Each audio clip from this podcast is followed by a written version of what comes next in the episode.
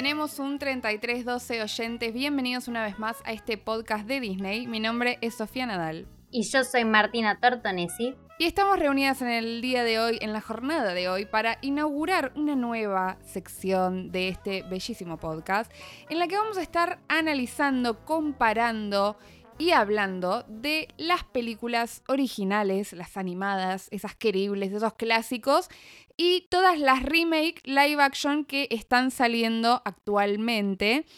El día de hoy vamos a hablar de una que a nosotras nos encanta y que no tuvo la suficiente trascendencia en el momento en el que salió, ahora veremos por qué. ¿Y a qué película me estoy refiriendo, Martu? Estamos hablando de uno de los clásicos más clásicos y más tiernos y más lindos de todos, que es La Dama y el Vagabundo, película de 1955, que tiene a dos perros como protagonistas y como ya sabrán, Sofía y yo somos fanáticas de los perros y nos encanta y tenemos mascota y somos muy, muy, muy fanáticas de ellos y los queremos un montón, así que como ya saben, cualquier película que involucre a un perro, a esos compañeros caninos, siempre nos llena el corazón de ternura y de amor y seguramente a muchos de ustedes también. Y les traigo una frase que de chica nunca me di cuenta que estaba, tal vez porque está escrita en inglés y cuando la veía de chica no, no la entendía, pero ahora que la volví a ver para refrescar un poco la memoria para preparar este episodio, al principio de la película dice esta ternura, por favor escuchen, dice. En toda la historia del mundo hay una sola cosa que el dinero no puede comprar, el movimiento de la cola de un perro. Así que ya sean damas o vagabundos, es que esta película está dedicada a ellos. Me morí del amor, amiga, cuando leí eso. Llorando en este momento. bueno, ya que estamos, les vamos a dedicar este episodio particular a nuestros perritos. Ya que estamos, ¿no? Ahora me puse toda sensible con esa, con esa frase inicial. Eh, y es verdad que yo tampoco le había prestado atención de chica a esa esa dedicatoria, esa frase inicial que tiene la película original, la película animada de 1955 y que no está, en, de hecho, en ahora en la nueva de 2019. Pero bueno, vamos a empezar a meternos en lo que tiene que ver con la ficha técnica de esta película. La Dama y el Vagabundo, la versión live action del 2019, es la primera remake de Disney que no llega a los cines. Por eso estábamos hablando de que no tuvo la trascendencia que eh, requería o que se merece tal vez, eh, porque esta se lanzó solo para Disney Plus en un momento en el que todavía acá en Latinoamérica no teníamos Disney Plus, por ende recién ahora, hace muy poquito pudimos verla eh, de manera legal, ¿no? y también es la primera película live action en usar animales reales, en este caso claramente los perritos, ¿no? A diferencia del Rey León y el libro de la selva, que hacen a todos los animales por CGI. De todas formas, en esta también hay CGI, no quiere decir que sean solo los animales reales actuando, sino que también podemos ver que cuando hablan o cuando hacen alguna cuestión más eh, difícil que hagan, que, hacer que hagan los perros, se utiliza CGI también. Esta, esta, película está dirigida por Charlie Bean, que no tiene mucho en su haber, la verdad que hizo películas de Legos, así que es común si no le, suena, no le suena su nombre. Y en las voces, eh, en el elenco de esta película tenemos, por un lado, en Reinita es Tessa Thompson, Golfo es Justin Theroux, que a mí me encanta y es un actor poco valorado. En Trusty o Triste tenemos al gran Sam Elliott. Como Shock tenemos a Ashley Jensen y como Peg tenemos a Chanel Monet que canta un temón. Ahora, esta... Y que amamos. Y que la amamos, obvio. Ahora, esta película tiene eh, un 66% en Rotten Tomatoes, eh, cuando la original tenía un 93%. Vamos a hablar de después de qué onda la gente, cómo recibió esta película y demás, y un poquito nuestras opiniones. Pero antes hablemos un poquito de cómo fue la original, ¿no? Porque esta es la nueva, pero hablemos un poco de cómo era la eh, historia original, de dónde salió. Contanos, Martu. Este clásico de clásicos de 1995 fue una película realizada bajo la supervisión de Walt Disney. Es de, es de esas películas clásicas que él pudo realizar antes de fallecer y acá les vamos a contar un poco de dónde viene la inspiración. Hay una historia muy tierna detrás de, todo esto, que es que Walt Disney le regaló a Lillian Blons, quien en su momento eh, era su prometida, una perrita cocker Spaniel, justamente como quien, como reina, como reinita. Y se basó en ese momento de, entregar el regalo para esa primera escena, esas primeras imágenes en las que se ve que Reinita está toda triste a la noche cuando no puede, cuando no la dejan dormir en la cama, que no la dejan subir y que se la pasa llorando. Mi vida me da una ternura. Y en principio, esta historia iba a formar parte de los cortometrajes de, de Silly Symphonies que recuerden que ya mencionamos anteriormente en otro episodio. Y todavía el perro Golfo todavía no aparecía como personaje. Años más tarde, Walt Disney leyó el cuento Happy Dante de Whistling Dog, eh, que fue escrito por Ward Greene, que es un redactor de las tiras cómicas de, de Mickey y de Donald y comprendió que ahí estaba ese personaje, ese vagabundo, ese perro eh, con calle que le encantan las aventuras y que es un espíritu libre y que no lo puedes encadenar y demás, que entendió ahí fue que ese personaje era el que le faltaba a la película. Fue entonces, en 1943, que Disney se acercó a este Green y la persona que había eh, escrito esta historia anterior que les mencionamos antes, para que redacte un cuento que pudiese cruzar a los dos personajes, a esta Cocker Spaniel y a este perro de la calle. Es decir, que ahora el cuento se llamaría Happy Dan de Whistling Dog and Missy Patsy the Beautiful Spaniel, claramente, que después se transformaron en La Dama y el Vagabundo, que está básicamente basado en eso. Esos son como los primeros bocetos que se encuentran de estos personajes.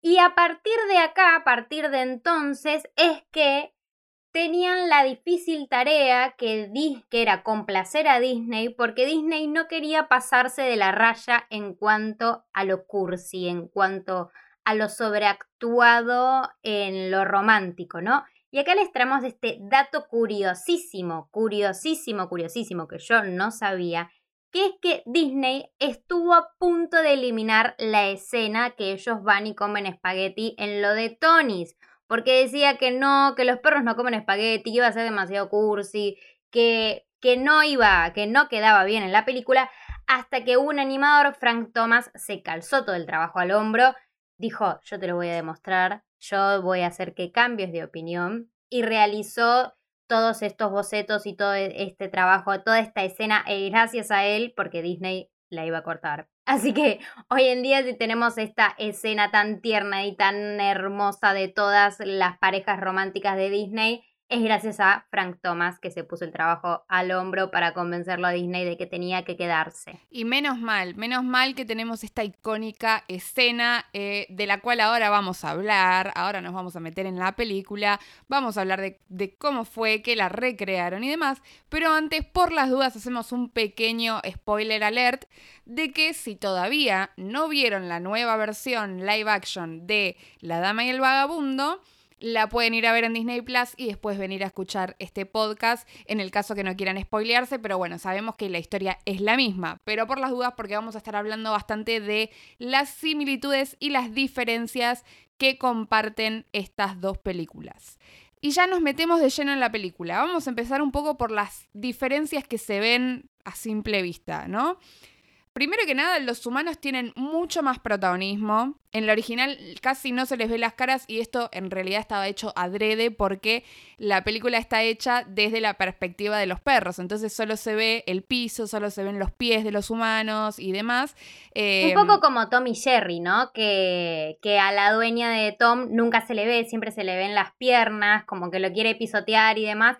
Así lo mismo en esta película, justamente con la idea de que la perspectiva sea mirar de abajo hacia arriba. Y acá claramente al incluir actores, al incluir humanos, eh, los, los, humanos en este momento tienen mucho más protagonismo. Alguien que tiene mucho más protagonismo es el dueño de la perrera, que vendría a ser el villano. Acá tiene mucho más protagonismo eh, justamente por esto que, que mencionábamos.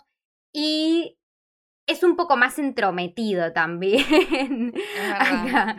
llega a meterse en la casa, llega a hacer cualquier cosa. Sí, sí, es como que el el señor de la perrera de la película de 1955 como que se dedicaba a buscar a los perros que estaban en la calle. Claro, era su trabajo. Acá el tipo está completamente obsesionado con Golfo, lo sigue a todos lados. No le importa el resto de los perros, solamente quiere conseguir a ese perro que aparte no hace nada. O sea, dice, no, porque es una bestia, es una abominación.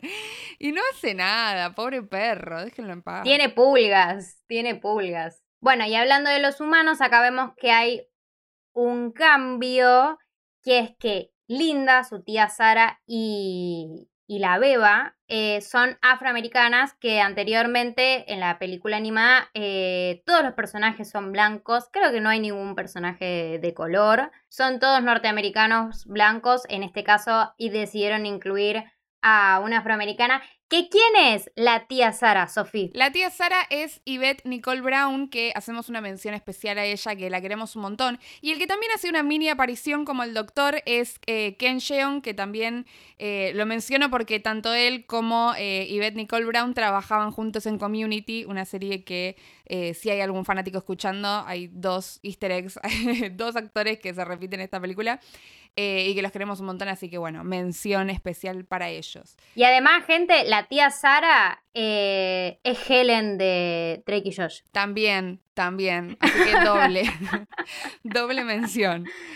Y yo leí también como no sé si crítica necesariamente, pero sí esto de que en realidad era como medio poco realista que eh, hubiera una pareja interracial en ese momento, ¿no? Porque la película está ambientada en, los años, o en el año en realidad 1900, 1910 más o menos, por ende era algo imposible de ver.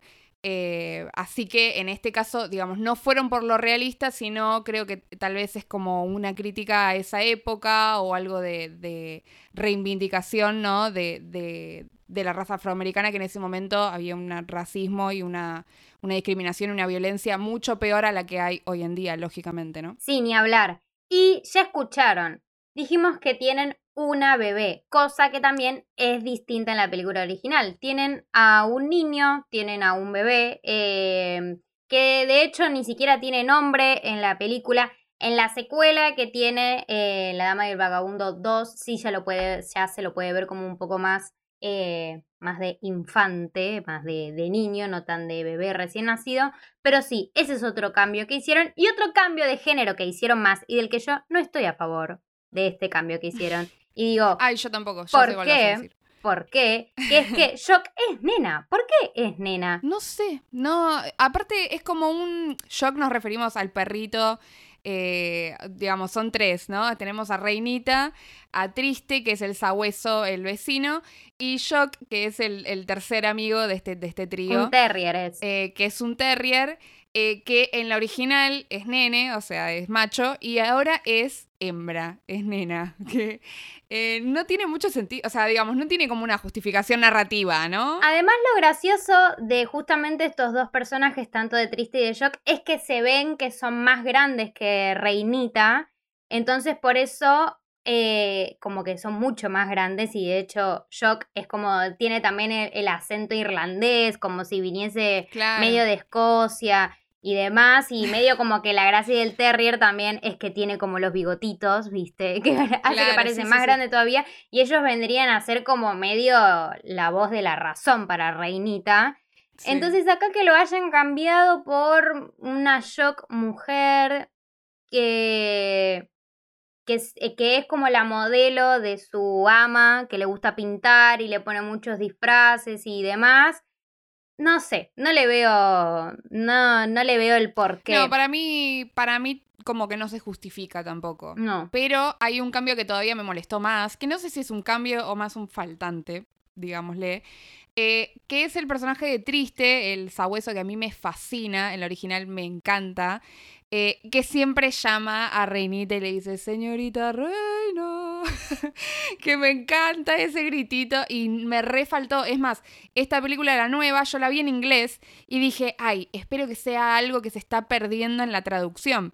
Y después me fijé y en realidad no, nunca lo dice. dije, ay, qué mal, ese grito me encantaba, me parecía icónico también. Y también hicieron como un cambio de chiste, ¿no? Es como que el chiste de triste, además de señorita reina, y eso es que él siempre hablaba de su historia con su abuelito, de cuando se iban a casar, que dice, ya les conté de mi pobre abuelito, así. Y ahora el chiste es como que habla de la infalible, ya sabemos que triste es un sabueso que perdió el olfato. El olfato. Y habla de la infalible como si su nariz fuese infalible. Eh, nada, hicieron como ese cambio de, de chistes ahí. Pero sí, yo también lo extrañé mucho. No sé por qué lo sacaron, eh, cuál habrá sido la decisión que tomaron en ese momento para hacer estos cambios de personajes. No lo valoraron lo suficiente. No lo valoraron lo suficiente. Y otro cambio que acá era un cambio necesario que hagan, la verdad, así como mencionamos lo de los personajes afrodescendientes, que son los gatos siameses. Los gatos siameses que en la canción, en la canción, perdón, en la película original tienen su canción de Somos los gatitos siameses y hablan como si fueran chinos, así, tipo en, en chiste, en burla. Y acá directamente esa canción la cambiaron. La raza de los gatos es una raza occidental, ya no son más gatos siameses. Y eso ya quedó atrás en el pasado. Me parece un buen cambio que hicieron. Así sí me pareció que fue efectivo porque los dos gatos son iguales, hacen los mismos desastres que, que hacían en la animada, así que me parece que en cuestiones de la trama y demás, eh, el cambio de raza y el cambio de canción no cambió nada, así que acá sí encuentro un cambio favorecedor. Sí, definitivamente. Pero venimos hablando bastante de lo que son los personajes secundarios y nos tenemos que meter con ellos dos. Con nada más ni nada menos que la dama y el vagabundo. y tenemos que empezar con una gran diferencia, que es que Golfo tiene como otro nombre, pero me pregunto, ¿vos la viste en español la película? Porque yo la vi en inglés. Y. Yo la vi en español. Bueno, y en inglés le dicen Butch. Y después dije, bueno, por ahí, pero en español le dicen Golfo. No sé. Pregunto. En español le dicen Butch también. ¿Y por qué? La pregunta es ¿por qué? Ahí yo ¿Por qué, gente? Tipo, la gente, o sea, los doblajistas, evidentemente se olvidaron de repasar la primera película. Hicieron lo que quisieron, hicieron lo que quisieron. Claro, mantuvieron algunas palabras, eh, ¿no? Tipo, y no las tradujeron, porque, como te digo, en inglés le dicen Butch, y tal vez en la original, en inglés también le dicen Butch, pero había sido traducida como Golfo. Y en este caso, esa traducción no está. Sí, no sabemos por qué será, y, y de hecho, eh, Butch tiene, eh, tiene esta característica que le pregunta su nombre y le dice Ay, un día me llamo, no sé, un día me, me llamo Pepito, otro día me llamo Pulgoso, otro día me llamo Butch, y le dicen ese nombre. Eh, no sé por qué no te podías llamar Golfo, no sé por qué no podías seguir manteniéndonos felices, pero bueno, no importa. Y acá yo creo que Butch o Golfo, yo creo como que perdió bastante personalidad. No sé qué opinas vos. Puede ser. Ahora te digo por qué. Porque Golfo tenía mucho más de esto de perro callejero y lo hice y de hecho es como un personaje como que dan a entender que era un mujeriego, como que tenía muchas novias, como que era también un rompecorazones, tipo a ella la, la trataba de bombón, tipo le decía bombón, ven aquí, bombón, yo qué sé. Y acá ya no tienen ese apodo y ya medio como que no tiene eso de galán que tenía antes eh, Golfo en esta película. ¿Vos qué opinás? Sí, a mí también me pareció como que es menos seductor.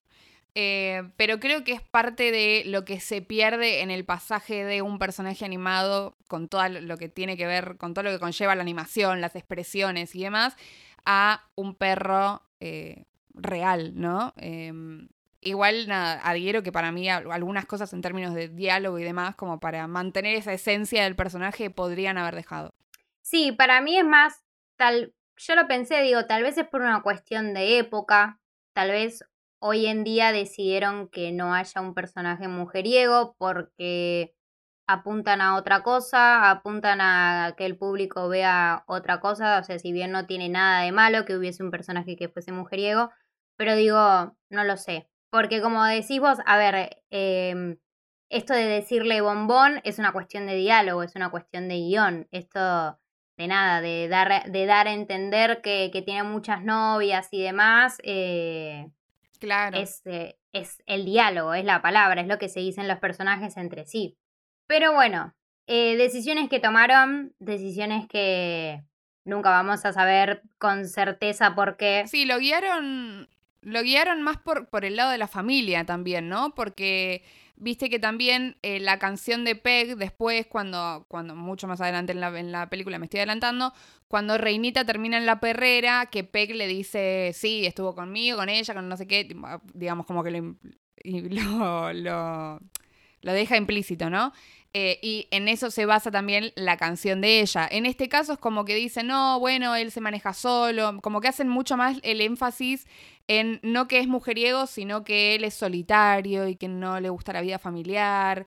Viste, creo que, que lo, lo, llevaron más por ese lado y también incluso le dan como un background nuevo a, Golfo, o a Butch en este caso, eh, que es que muestran toda esta parte en la que eh, lo abandona la familia, que en la original no estaba, ¿no? Le dan como un trasfondo, una historia a, a Golfo mucho más profunda, entonces decís, bueno, está bien, se entiende que lo hayan querido llevar por ese lado. Sí, acá es como que te explican que Golfo tiene la vida que tiene porque una familia se deshizo de él y a partir de ahí como que ya no cree más en, en el amor de los humanos, como que ya no cree más en su palabra. Sin embargo, en la de 1955, en la original, él te dice que, a ver, le gusta, es decir, se compromete con lo bueno de la vida familiar y tiene esto de voy, voy los lunes a tal lado, que dice tengo una familia para cada día de la semana. Los lunes voy a lo de los O'Brien, el martes voy a lo de los, no sé, Smith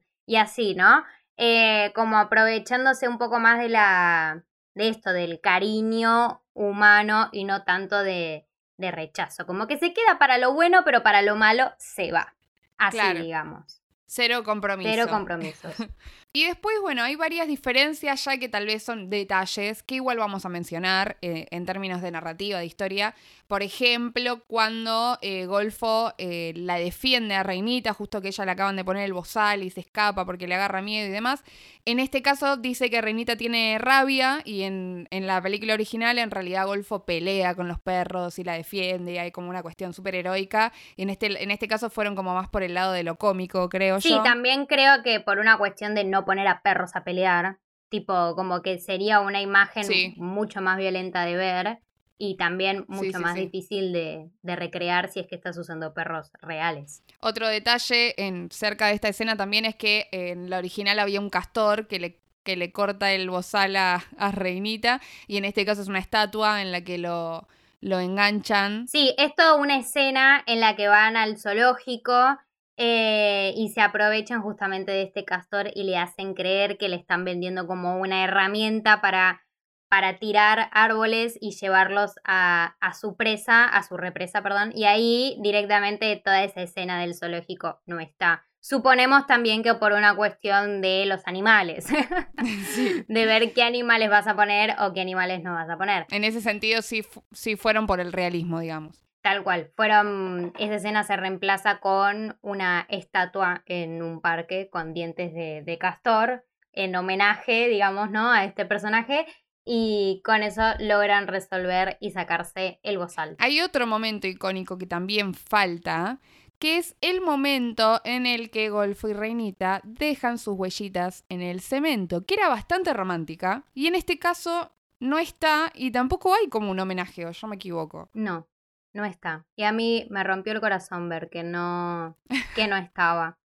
Porque si habrán escuchado nuestro episodio del Día de los Enamorados, yo dije que eh, la canción, la de Belanote, es de mis favoritas de las canciones románticas de Disney.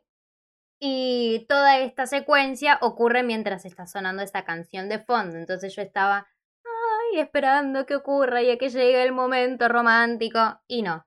Y en este momento también es cuando aparece la icónica escena de la comida y de las albóndigas y del espagueti. Mantuvieron lo de la albóndiga, que te doy mi albondiguita, te doy mi te doy ¿Qué opinamos? Yo opino que ¿Qué opinamos de la recreación? Está linda. O sea, es una película que en general estéticamente es muy linda, tiene una estética muy bonita.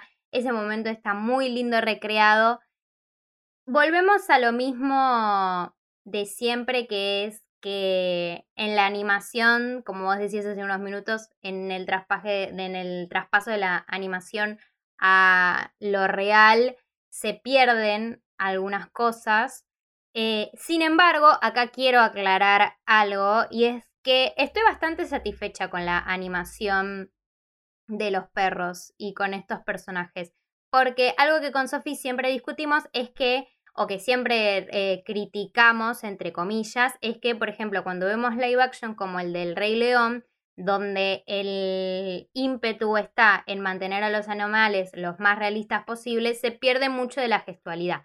Y con los perros me parece que no, pero me parece que por una cuestión de que directamente los perros son más expresivos que otros animales, eh, justamente te generan más ternura, entonces nada, creo que es, o sea, creo que están en el punto medio de ser una animación completamente exagerada y ser una animación más fotorrealista como la del Rey León, que eran animales y tipo, y vos no vas a ver a un león sonriéndote, o sea, de oreja a oreja. ¿Me explico? Así que en ese sentido estoy bastante contenta con eso. Sí, a mí igual, eh, bueno, lo hablaremos después en la conclusión. A mí la película en general igual me gustó. Sé que no tuvo muy buena recepción. Ahora, ¿qué opino de la recreación de la escena icónica? Bueno, en principio que me, está bien, tipo, vamos a decirlo positivo, que me gustó que la hayan mantenido plano por plano, obviamente está la escena de la, del, del, fideo, la escena de la albóndiga, está igual y es lo que tenían que hacer, porque si cambiaban esa escena eh, nos íbamos a enojar. Así que muy bien para ellos, eh, palmadita en la espalda para, para los recreadores de, de, esta película. Lo que sí me pasó, no sé si te habrá pasado a vos, que también tiene que ver muchísimo, muchísimo con esto del pasaje de la animación al live action. Nada, no repetiré todo, pero Sí me pasó que me dio como un toque de... Mm, eh, cosita eh, los humanos, por ejemplo, en esta escena. Tipo, hubiera preferido que se enfoquen mucho más en los perros y en los perros eh, con el fideíto y con la ternura y qué sé yo. Porque una cosa son los personajes animados, los humanos que están ahí tocando el acordeón y demás.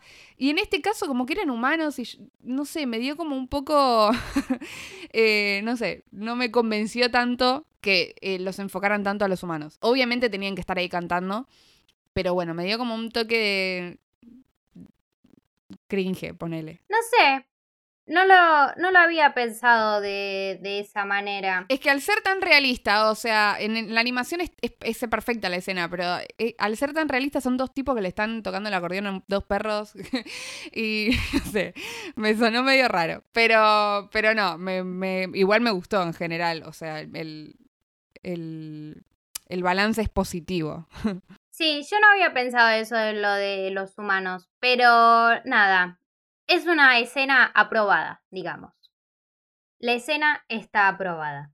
Y pasando un poco a lo siguiente, que es el momento del, del conflicto de la película, que es que eh, Reinita termina la perrera, termina siendo capturada. Yo acá tengo que decir que Reinita en la película original tiene muchos más motivos para estar enojada con Golfo que en esta película. Como que Reinita me pareció un poco, en general me pareció un poco exagerada con lo dramática que era. Es como que veía a Reinita y me hacía acordar al meme de, bueno, mi humano se fue para siempre, me abandonó, entonces voy a romper todo lo que tengo.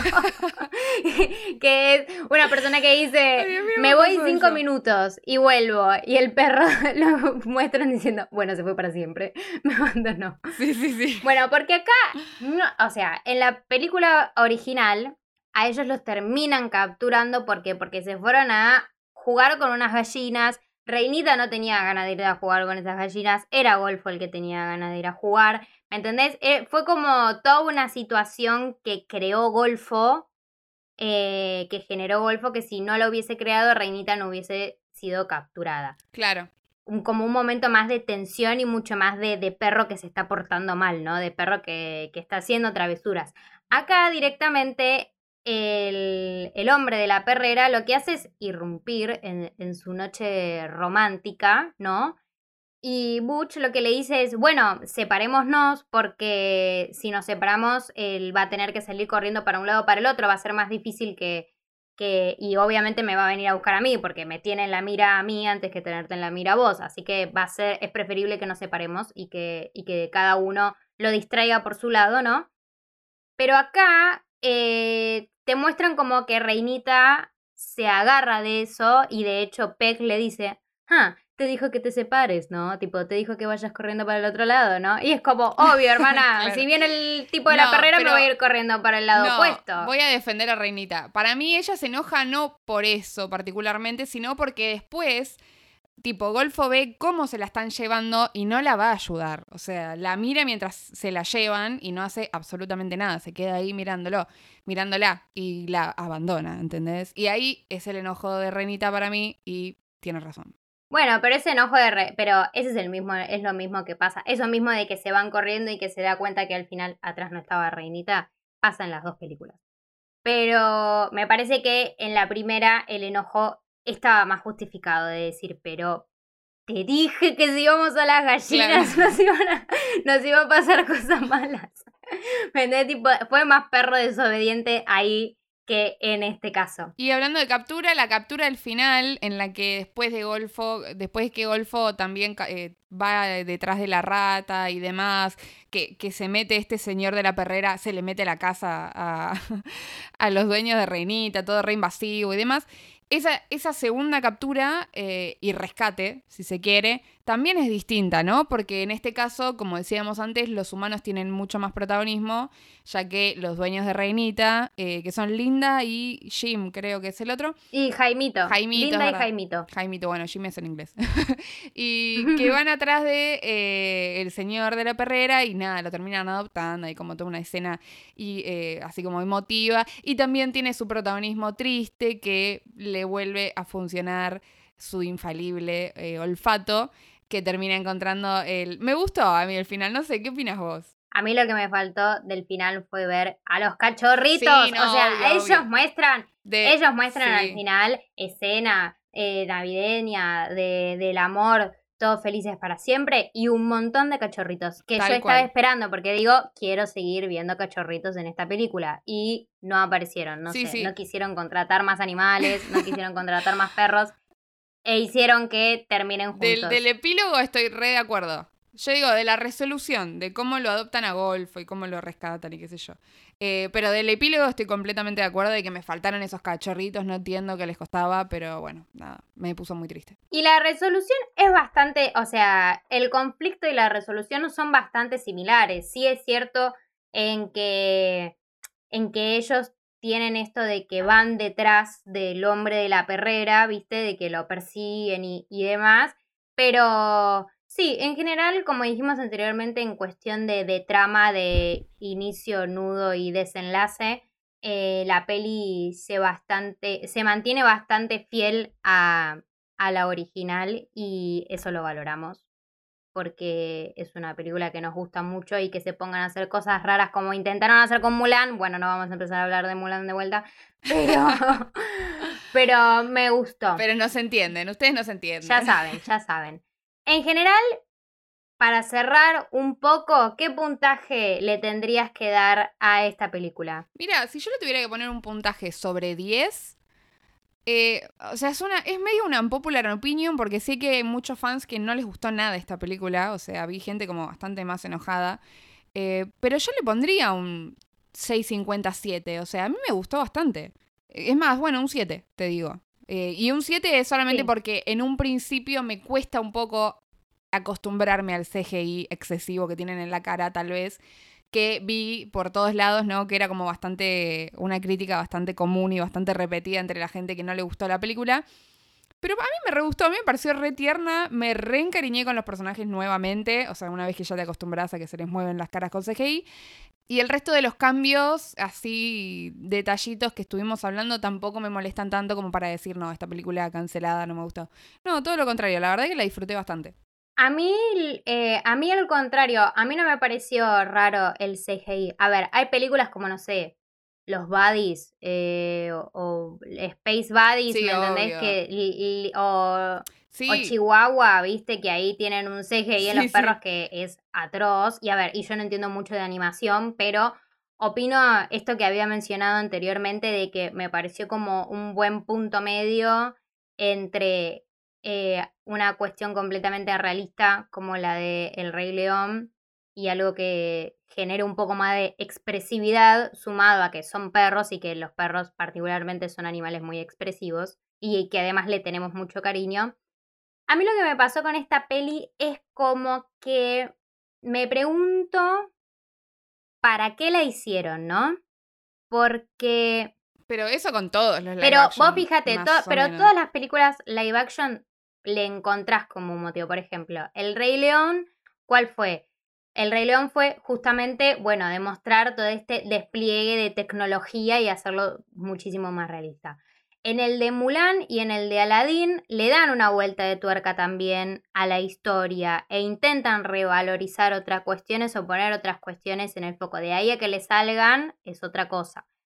Pero, pero viste, como que. Y esta película, al ser, al ser justamente tan idéntica a la original, pero al mismo, o sea, es idéntica, pero siento que más allá de lo estético, que es lo linda que es la película, como que no le agrega un valor a la original, ¿no? Eso digo, no, o sea, me parece que es una peli linda para ver, me parece que estuvo, que es una buena decisión que la hayan utilizado como para promocionar Disney Plus también, ¿no? Em, porque justamente fue de las primeras películas, creo que fue una de las primeras tres películas originales que, que salió para Disney Plus o que salió exclusivamente para, para esa plataforma.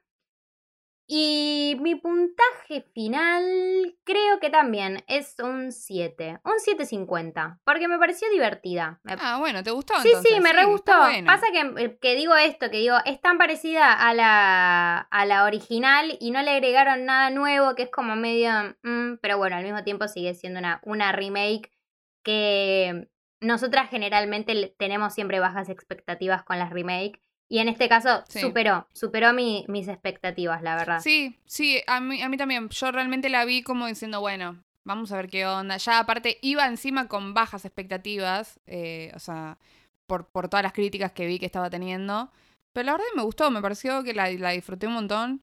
Eh, y en este sentido de que tal vez no cambian nada y demás, digo, por ejemplo, en El Rey León tampoco cambian nada en, términos de narrativa, drama y demás, pero no nos vamos a meter de más porque tal vez en otro momento hagamos otro episodio de esta nueva sección de live action versus animada en la que tal vez comparemos al Rey León, tal vez comparemos a Aladdin y ya tendremos tiempo de andar hablando de esas, eh, de esas otras películas, de esos otros clásicos. En este caso tenemos que decir que la conclusión... Eh, y el balance fue positivo. Esta película nos gustó bastante, pero queremos saber qué opinan ustedes, que si la vieron, eh, les vamos a estar haciendo un montón de preguntas en nuestras redes para que nos digan si les gusta más esta, cuáles eran sus expectativas, si les gustó más que la original, que claramente no, pero igual. Todas estas preguntas les vamos a estar haciendo en nuestras redes. ¿Y dónde nos pueden encontrar, Martu? Recuerden que pueden encontrarnos y pueden comentar y escribirnos todo lo que quieran escribirnos en arroba tenemos un 3312 pod en nuestro Instagram y en arroba tenemos un 33-12 que es nuestro Twitter. Película aprobada. ¿Película necesaria? No lo sabemos. Eh, no, lo no, lo sabemos. Así que vayan y respondan justamente esto, si creen que es una peli aprobada, si creen que es una peli que no era necesario que la hicieran. que les hubiese gustado ver otro remake, otro lanzamiento antes que ver esta película. O si por el contrario les encantó, les fascinó y que tiene un montón de cosas que les gustaron. Déjenos, coméntenos todo eso. Y oyentes, ya hemos llegado al final de este episodio, de esta nueva sección. Yo soy Martina Tortonesi. Y yo soy Sofía Nadal. Y simulacro terminado.